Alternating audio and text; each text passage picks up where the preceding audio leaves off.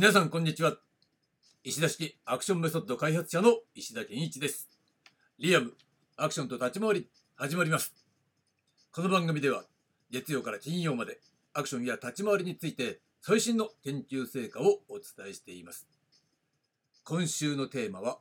非運動性アクションです。はいということで、えー、新しい週の始まりです。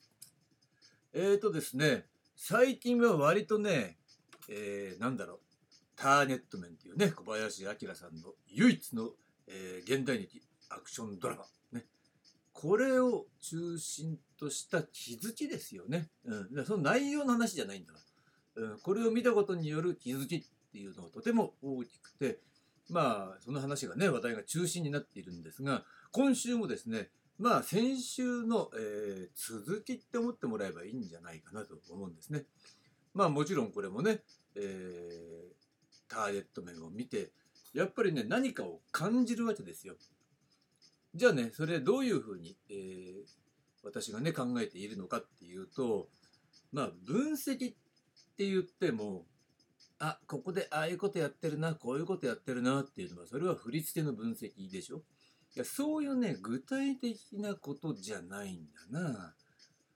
じゃあ何ですか？っていうことになると思うんだけどこれはですねまあ作品を、まあ、鑑賞する。で鑑賞したことによって自分の中に湧き上がった、まあ、感情とか思考とかまあいろいろなものが湧き上がるわけだ。でそれって何なのかなっていうもしくは言葉にならないそういう感情ねえー、そういったものあるでしょ？みんなね。そういう言葉にならない感触。ただまあ、基本的には驚きが多いわけだ。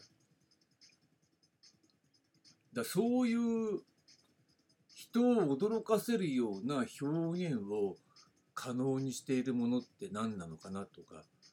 何が自分自身を驚かせているのかなとかね、うん、そういったことをまず考えるわけ。でそこから自分の,、えー、その心の内側だよね。もしくは思考の内側っていうのを探ってってそれがなんでどこから湧き上がってきたのかなと。つまり表現のね。どこから、えー、そういった、えー、自分の考え方思考感情そういったものを揺り動かして何か、えー、自分自身に対してこの驚きを与えてるね。えー、要因っていうのがあるはずなんだけれども、うん、それを自分の、えー、内側からね、えー、逆算していくような形で、えそれって何なのかななんていうことを分析しているわけです。そうなった時にまあ今までね、まあ、割かし直近で話してきた内容と、まあ、かなりシンクロする。まあシンクロするだけではなくてより、えー、これまでの考えを、まあ、深めていくような方向でやっぱ思考がね高まってあの深まっていくというかねそういったことがあるわけなんですよ。だからまあおそらくここまでの、えー、思考の方向性っていうのは当然間違っているわけはないんだけれどもえここまで、えー、アクションを理論的に、えー、理解している私でさえもうんまだまだ驚かされることがあるんだなというのがやっぱりターネット面でまあこれ、えー、っていうのは本当に私にとってはね、えー、これだけ古い作品を今更、えー、目にするっていうねこの現実ねこれっていうのはさまあ遅すぎるよとか思いつつもまあ本当にこれ最終地点なのかなっていう感じもしますね。まあ、そんなことを感じながら、えー、今週のテーマをね考えているわけなんですが、えー、今週のテーマ、えー、長くなりましたが非運動性アクションということでお届けするわけです。だからねこのようにしてイントロでまあなんでねじゃあ今回のテーマ非運動性アクションなんていうものを、えー、テーマに据えたのかなんていうこと、うん、その、えー、根っこにあるのはやっぱ今話したようにね、えー、ターネットを見ていることによって、えー、見るたびにいろいろ感じるものがあるわけだ。でそういったものをこの言葉にしていくっていう作業だよね。そこの部分っていうのが、えー、結構大変なんだけれども、まあ、なかなか面白くて、えー、実はそれが自分のフィーリングっていうものを介在して、えー、思考というものが、えー、なされているんですよということはちょっとね伝えておきたかったので、まあ、前半戦で話したわけです。ということで、えー、今日のテーマなんですが月曜日のテーマは練習不可能性ということでお届けします。これ何かっていうと、えー、前もね話していることなんですが基本的にもアクションっていうのは練習不可能なんだよっていうことはあの再三感じるのね。でそれはターゲット面見てても一緒ですよ、うん、これどうやって練習したのかなって言ったら多分ね練習はしてないと思うんだよ。そのシミュレーションとかねセッティングとかさそういうことはやっても普段いやいつもこういう練習してるんですみたいなことはやってないと思います。だからねあのなんだっけ、ジャッキー・チェンマイスタントだっけ、えー、そういうね、DVD が出てるんですよ。だからね、アクション大好きな人っていうのは、それ絶対に目を通していいと思うんだけれども、まあ、あれっていうのは前半戦で、その撮影、撮影所だよね。撮影所で、そのカンフー時代劇の撮影を再現するっていうことを前半戦でやってたよね、確かね。で、後半戦では、スタジオでジャッティ所有の秘密のスタジオで、えー、ジャッキー・チェンアクションチームっていうかね、スタントチームの秘密のトレーニングを紹介みたいな感じでやってるんだけど、まあ、あれ基本的に全部やらせですからね。うん、あれは番組用のやらせで、あんなことやってません。っていうのは普段からそんな練習してませんっていうことね。だからそれらしいものを作ってるだけで、だからあれ見て、あ、そうなんだって、頭から信じちゃう。ダメってわけじゃないけどね。まあ、あれは番組として作っただけで、あそこのじゃあスタジオもジャッキー・チェンの所有かって言ったら、私は違うと思いますよ。単にテレビ局のスタジオの端っこでこう、ね、セット的に作っただけなんだと思うんだけど、要するに、そんなさ、えー、撮影に準ずるようなことの練習なんてやらないんだっていうことね。うん、いや、もちろんね、撮影のためにでっかいセットとか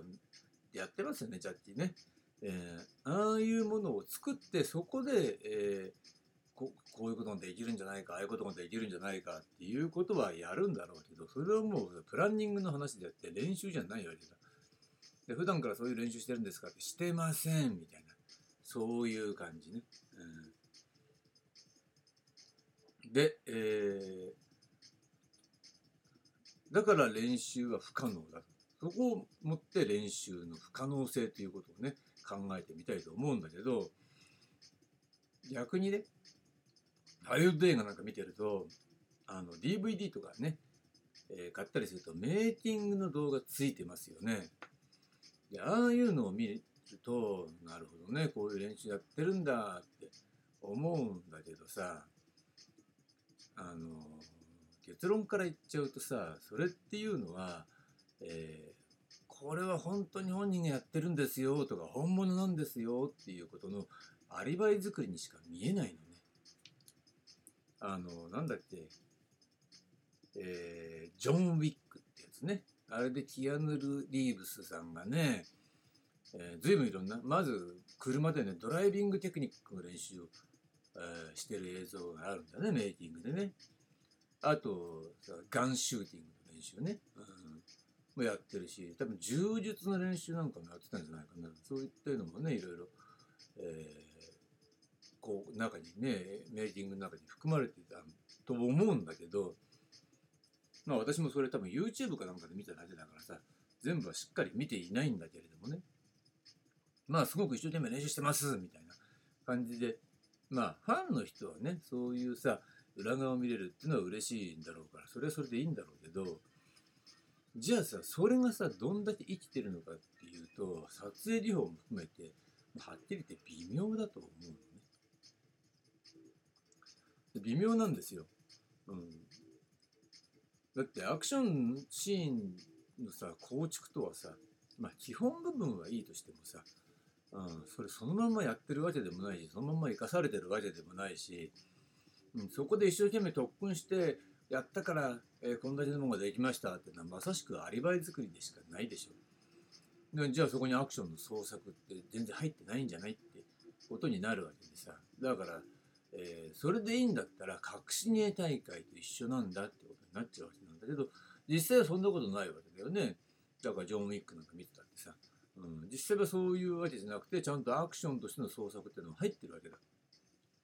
だけどさ入っているんだけどじゃあそれどうよっていうところね。これ作品の批判みたいなものになっちゃうんだけど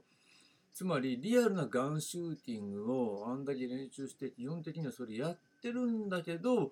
実際のアクションのアイデアと合わせて考えるとミスマッチすぎるよねみたいな。なんだかわかんないけど要するに柔術の技かけながら頭をヘッドショットね。ヘッドショットでね。頭をヘッドショットって変だよね言い方がね。ヘッドショットするみたいなの。それ全然リアルでも何でもないだろうみたいなそんな感じねだからあそこは、えーアクション監督の創作なんだろうけどまあ何でもねあれはティアヌ・リーブスさんのあのー吹き替えをやってたスタントマンが、えー監督やってる作品らしいからね。うん、だからやっぱりさそういう盾師とかそういうねあの盾の立ち回りを作る、え構築するための考え方っていうのがさないっていうことが明らかになっちゃうねだから日本人とかを見ると明らかにおかしいよなっていうことをやってるのはまあ結構よくねあったりするケースなんだと思うんだけどまあそこをね武器になってもしょうがないじゃないですかって言われたらまあそうだよねとしか言いようがないんだけれどもまあだからこそね本当のアクションっていうのは本質的には練習不可能なわけ。逆に、えー、練習してリアルなもの練習してもいいけどさそういうとこ外したら嘘だよなっていうのが本当に最近増えていっちゃってそういうなんだろうな、まあ、暗黙のルールみたいなものを破った作品っていうのは結構多いですよね。前もそのねスペインのテレビシリーズ見てた時にさやっぱそういうリアルな格 10, 10日シーンなんだけどそこにいきなりファンタジックなヒーロー的な動きが入ってきたりさそういう展開が入ってきたりとかさするわけで,、うん、でそれはセオリーを知らない素人も作ってるなっていうふうに私としては見えちゃうんだけどあのまあ要するにねある一線を踏み越えちゃったよねみたいな感じね、えー、もういいんじゃない？みたいな。面白いけりゃいいんじゃない？って、えー、ファンは喜んで見てるんだ。し見てる側がバーって騒げば驚けばいいんじゃない？みたいなそういうわりかしあまり何も考えてないで、えー素人考えで、えープロのプロダクションを使って撮影してるみたいな感じに見えるねだからその辺がミスマッチアンバランスみたいな形で出てくると思うんですよ。でやっぱさそういったことっていうのはあの練習不可能だからさつまりリアリティっていうのを最大に言うようにリアリズムって練習可能なわけでだから銃撃戦で本当のねあのガンシューティングの仕方を、えー練習しました学びましたっていう形だからさやっぱりあの昔のさ、えーアクション銃撃戦でも昔の作品みたいにねあのかっこよくは撃たないわけだ。かっこつけて撃たない。常に肩のあたりにポイントしてしててすぐフッ、えー構えて撃てるようにみたいな。そういうところはリアルにやってるんだけど、うん、それ以外のところは突然嘘っぽくなっちゃうみたいなね、えーつまりそういう、えー戦闘術っていうのを身につけてる人が、えやらないようなことをやっちゃうみたいな。もしくは展開になっちゃうみたいなね感じ、うん、だからそういったところっていうのはさまああの身体表現の域を超える部分もあるのかもしれないけれども、えーやっちゃいけないじゃいけないんだけどね、えー